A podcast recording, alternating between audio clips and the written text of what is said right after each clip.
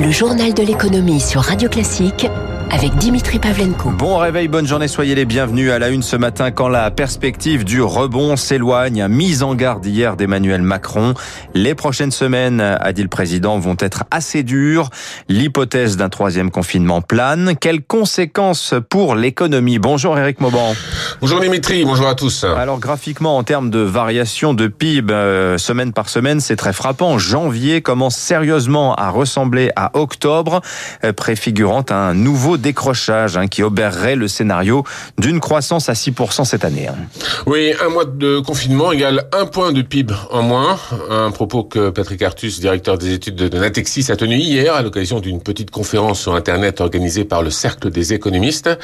Il s'inquiète d'un probable durcissement des conditions sanitaires au cours des prochaines semaines. Elles vont conditionner le rythme de l'activité économique.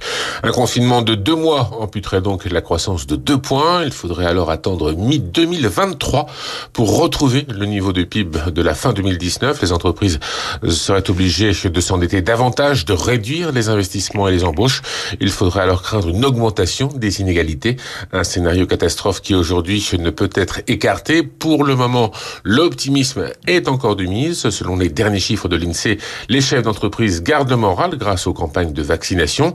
Sur les marchés financiers, là aussi, pas trop d'inquiétude pour le moment. L'État n'a aucune difficulté à emprunter de l'argent aux investisseurs pour financer ces mesures d'urgence. Un état de grâce qui pourrait être mis à mal avec l'annonce d'un nouveau tour de vis sanitaire. Merci Eric Mauban. La crise qui dure. Autre illustration, le chômage partiel. Eh bien, il est toujours très sollicité et encore 2 900 000 actifs concernés en novembre. Euh, selon la DARES, plus du double hein, du mois de septembre. On est loin tout de même hein, du niveau d'avril où 8 millions et demi de salariés s'étaient retrouvés brutalement mis en chômage partiel par leurs employeurs. 420 000 personnes en outre sont toujours actuellement en activité partielle longue durée. La facture totale pour la période de mars à novembre atteint 30 milliards d'euros. Alors l'horizon immédiat est plutôt sombre, mais n'injurions pas l'avenir. Emmanuel Macron a présenté hier un plan national pour développer l'informatique quantique. La France va y engager 1 milliard 800 millions d'euros sur 5 ans.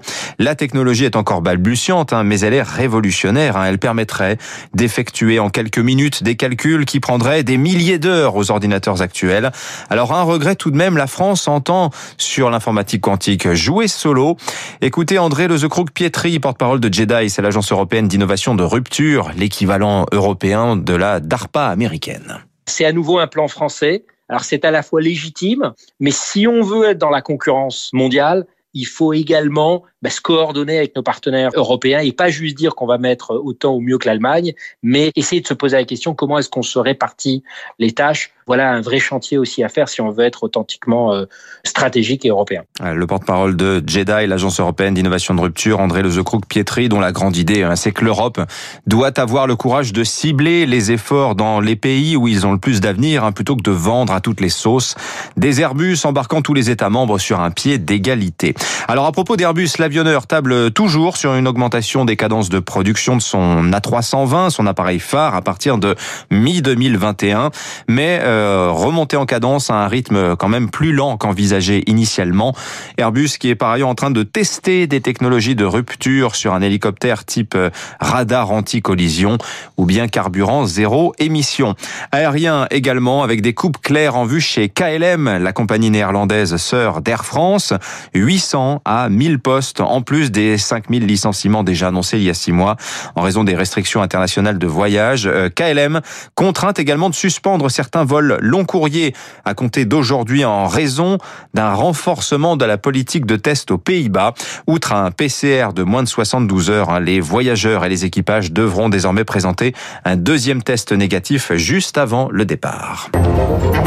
Le journal de l'économie sur Radio Classique. 6h43, va-t-on assister à un retour de la colère sociale Forte mobilisation hier à Toulouse des salariés d'ACA Technologies contre les licenciements. Le bureau d'études, hein, qui est sous-traitant d'Airbus, est en train de supprimer 800 postes sur 2200. Demain, samedi, manifestation à Paris des salariés de TUI, le premier tour opérateur mondial, qui prévoit lui en France 600 suppressions de postes sur 900. Et le 4 février, c'est la CGT qui appelle à la grève dans tout le pays. Émilie Vallès. Santé, éducation, énergie, la grogne gagne tous les secteurs. Les mobilisations vont s'enchaîner jusqu'à début février. Pour Lazare Rascala, délégué CGT de T8 France, qui manifestera demain, la température sociale est en train de monter. Là, on n'est pas sur du frémissement, on est sur du bouillonnement. On a appelé les Cargill, on a appelé les Bridgestone, Auchan, on a appelé Michelin, Total. On sentait qu'il y avait de la colère et de la rage. Hein. Pour beaucoup de ces entreprises, ils avaient reçu de l'aide publique. Et ça n'empêche, ces entreprises faisaient des plans sociaux. Et quand vous regardez euh, les deuxièmes lignes, on leur avait promis une prime Covid qu'ils n'ont pas eu. C'est de l'injustice. Vous voyez, il y a plein d'injustices partout qui se cumulent. Tous les ingrédients d'une fronde sociale sont là. Précarité grandissante, crise économique et sanitaire sans précédent et défiance vis-à-vis du pouvoir. Mais la période n'est pas forcément propice à la mobilisation, selon l'historien des mouvements sociaux Sylvain Boulouk. Quand on est au plus profond d'une crise, c'est pas à ce moment-là que les mouvements sociaux apparaissent. C'est à partir du moment où il y a quelques signes d'amélioration que les mouvements sociaux réémergent.